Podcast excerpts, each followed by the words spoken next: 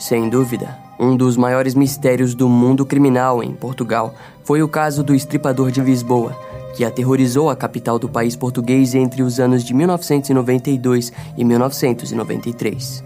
Tudo o que temos hoje sobre o criminoso é a sua arte macabra que serviu de estudo ao longo dos anos. O caso do estripador de Lisboa nos lembra diretamente o próprio Jack o Estripador, uma incrível lenda que marca a história de Londres até hoje. Nesse vídeo, nós iremos a fundo na história do estripador de Lisboa e analisar a sua personalidade através de seus crimes. A primeira vítima do estripador de Lisboa foi Maria Valentina, de 22 anos, prostituta encontrada morta no dia 31 de julho de 1992. Maria foi encontrada atrás de um barracão. Ela foi estrangulada e possuía diversas marcas de facadas no peito e na barriga. O fato mais atormentador desse ataque foi que ela teve todos os seus órgãos internos removidos e deixados em uma poça de sangue.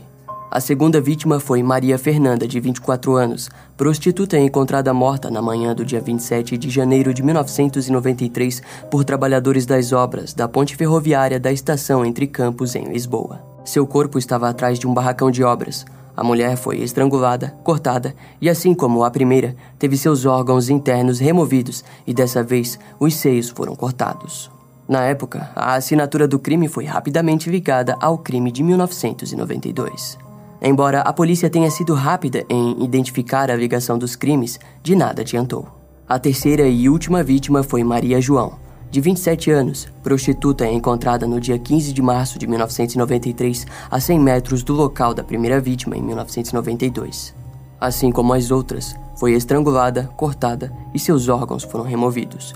Contudo, dessa vez a maioria dos seus órgãos foram retirados, como o coração, fígado, intestino, vagina, os seios e, por último, o pulmão inteiro da vítima.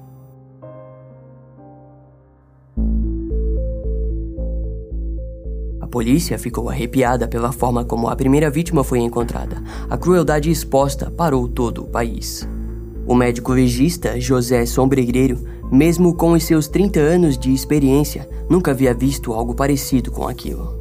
José possuía um histórico que contava com mais de 40 mil autópsias em seu currículo, e o corpo de Maria Valentina foi o único entregue a ele naquele estado. Segundo as investigações, a primeira vítima, Maria Valentina, apenas levava homens até um lugar isolado quando eles se apresentavam a pé. Essa foi a primeira pista dos policiais. Algumas amigas prostitutas informaram que Maria devia dinheiro devido ao seu exagero em drogas, fazendo com que a polícia pensasse que poderia de fato ser por aquele motivo. Mas logo a parte de psicologia criminal da polícia afirmou que, mesmo que ela houvesse sido morta por esse motivo, nenhum criminoso desse tipo a mataria de forma tão brutal. Sua morte, com toda certeza, seria obra de alguém perturbado e sem envolvimentos com a vítima. Um ano depois, com a segunda vítima, a polícia logo não teve dúvidas de que se tratava do mesmo assassino. Com o segundo assassinato, a polícia judiciária entrou no caso no dia 3 de janeiro de 1993. Mais de seis homens trabalharam 24 horas por dia nos casos. Muitas pessoas que as conheciam foram ouvidas, mas nenhuma informação os levava até um nome. O coordenador da polícia judiciária sabia que seria questão de tempo até que mais um corpo aparecesse. Para ele, se tratava de um serial killer e o tempo era inimigo da polícia.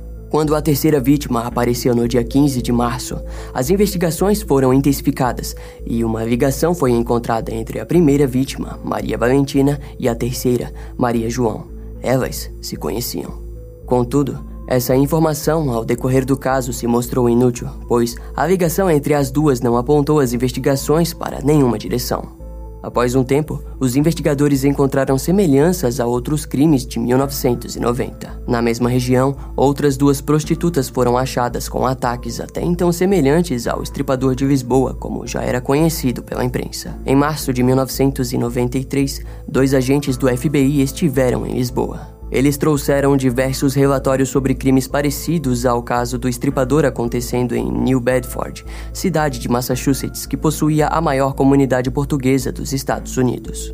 Haviam fortes semelhanças entre as mortes de Lisboa com as de New Bedford. Os agentes teorizaram que poderia ser trabalho de um serial killer e que ele vivesse em New Bedford, mas que agora estivesse em Lisboa devido a algum trabalho ou causa parecida. A polícia judiciária chegou a prender um suspeito, mas não conseguiu segurá-lo devido à falta de provas concretas. A grande diferença entre os crimes de Lisboa com os de New Bedford era o nível de brutalidade, o que excluía a possibilidade de um único serial killer estar envolvido. Entre 1993 e 1997, quatro novos crimes semelhantes ocorreram em países europeus: Holanda, República Tcheca, Dinamarca e Bélgica. Os policiais começaram a crer que o estripador de Lisboa trabalhava de caminhoneiro e que fazia suas vítimas e depois fugia para outros países enquanto fazia sua rota normalmente. Mas tudo isso não passava de teorias e as investigações não podiam ser todas conectadas a um único criminoso. Sem novas mortes, foi questão de tempo até que o caso esfriasse completamente. Mesmo com o caso esfriando, investigações continuavam em torno do perfil do criminoso, que se tornou tema de diversas palestras em Portugal.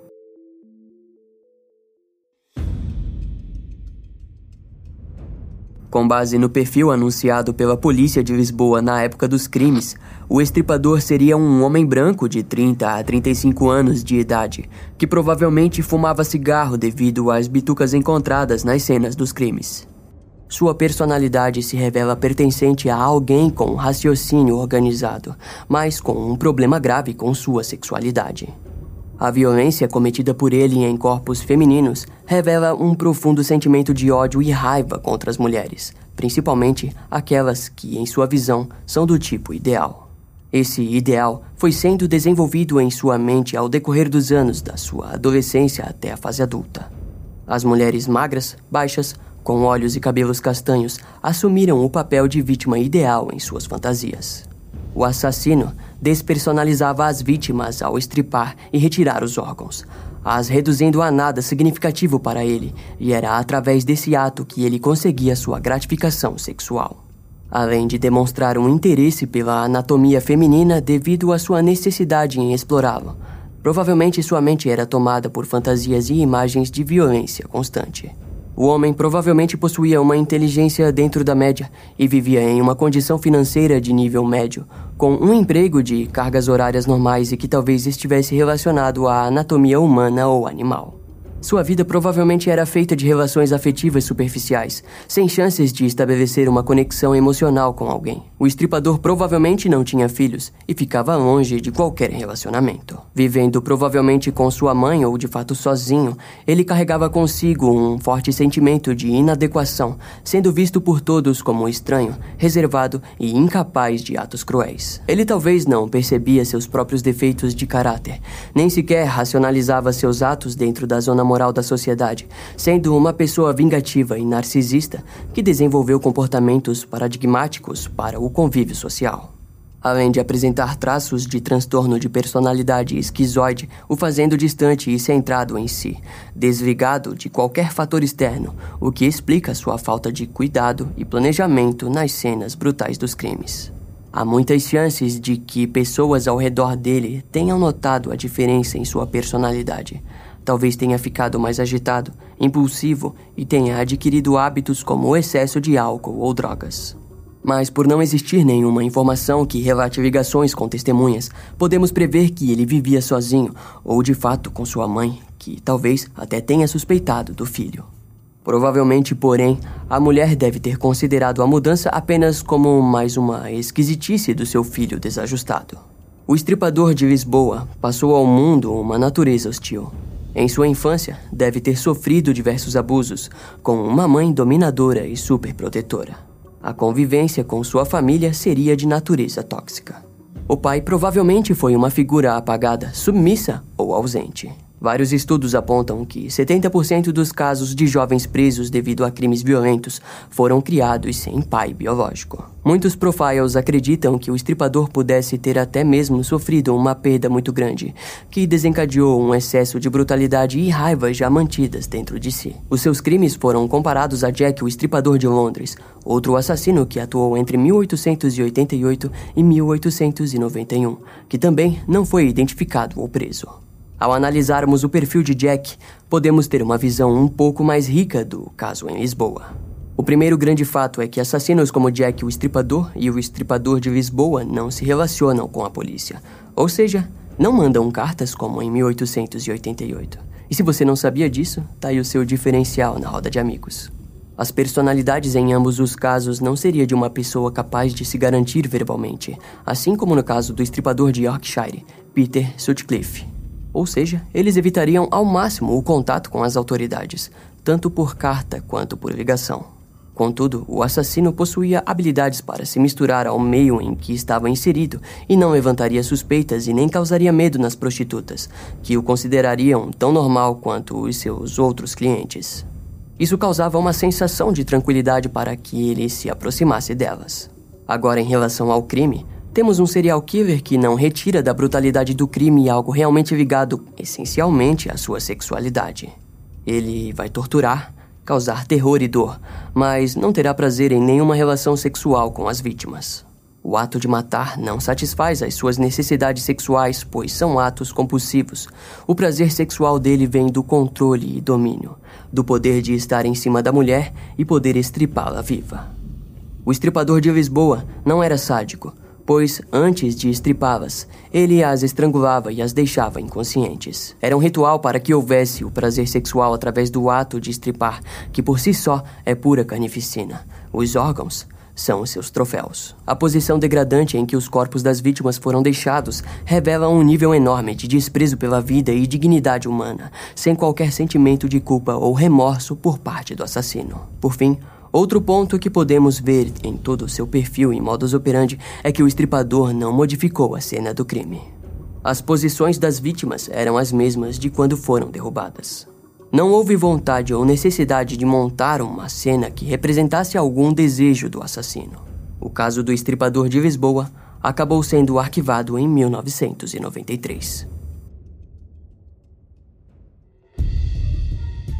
No dia 30 de novembro de 2011, a Polícia Judiciária de Lisboa reabriu o caso após um programa de TV chamado A Casa dos Segredos. Nele, um dos participantes revelou à direção do programa a identidade do verdadeiro estripador, acusando seu pai, José Guedes, de 46 anos, um ex-trabalhador da construção civil. No dia 1 de dezembro, toda a imprensa já sabia do caso. Em uma entrevista filmada, José confessou seus supostos crimes. Além de confessar os três assassinatos, também confessou mais dois crimes no ano de 2000 e 2004 em Portugal e Alemanha. Contudo, no dia 11 de janeiro de 2012, a polícia confirmou que José Guedes não era o estripador de Lisboa. Mesmo assim, a investigação continuou presente na vida do homem, devido a uma suspeita de seu envolvimento com a morte de Filipa Ferreira, em Aveiro.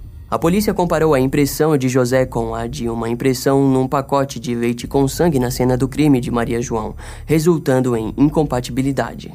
Ao que parece, em algumas conversas particulares, José entregou o seu diário, que continha detalhes dos crimes no passado, mas a polícia não chegou a considerá-lo como uma prova verdadeira. O vestígio no pacote de leite não possui qualidade o suficiente para um futuro teste de DNA, mas sempre poderá ser utilizado em caso de comparação com a palma de algum futuro suspeito. A polícia não acreditou na versão de José devido a muitos dos fatos não serem compatíveis com o perfil criado do assassino por ser operário e não possuir carro próprio, fez com que as autoridades demonstrassem recuo desde o início da prisão. O nome de José foi desassociado do caso e o suposto assassinato de Filipa Ferreira foi arquivado, pois no local só foram encontrados vestígios contaminados que de nada servem em uma acusação oficial. Provavelmente o estripador não voltará mais a atacar, mesmo que ainda esteja vivo, embora haja uma grande possibilidade que ele tenha sido preso por um crime menor. E se estiver solto, suas características mudaram, sem idade e muito menos condição física para fazer o que fez um dia. No dia 31 de julho de 2007, o primeiro caso de Maria Valentina prescreveu, seguido de Maria Fernanda em 2 de janeiro de 2008 e Maria João em 15 de março de 2008. Sendo assim, mesmo que seja descoberto, a lei não pode mais prender o estripador pelos assassinatos.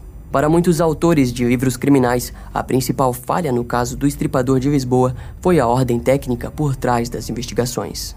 Ao que parece, muitos investigadores que estavam chegando em algum resultado foram afastados do caso.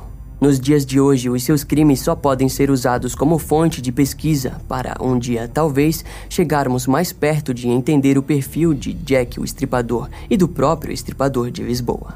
Por fim, mesmo que mantenhamos a curiosidade e respeito às vítimas e ao caso, entendê-los não trará paz e justiça para as famílias, sobrando para pessoas como nós apenas o trabalho de fazer o bem ao mundo, através do que aprendemos sobre o mal. Esse caso vai ficando por aqui. Eu espero que você tenha gostado. Não esquece de me seguir nas outras redes sociais. Meu Instagram é brian.m com dois M's, E M M E. E não deixe de conhecer o meu canal no YouTube com os episódios mais recentes que irão demorar um pouco mais para vir aqui pro podcast. Eu vou ficando por aqui, até a próxima e tchau.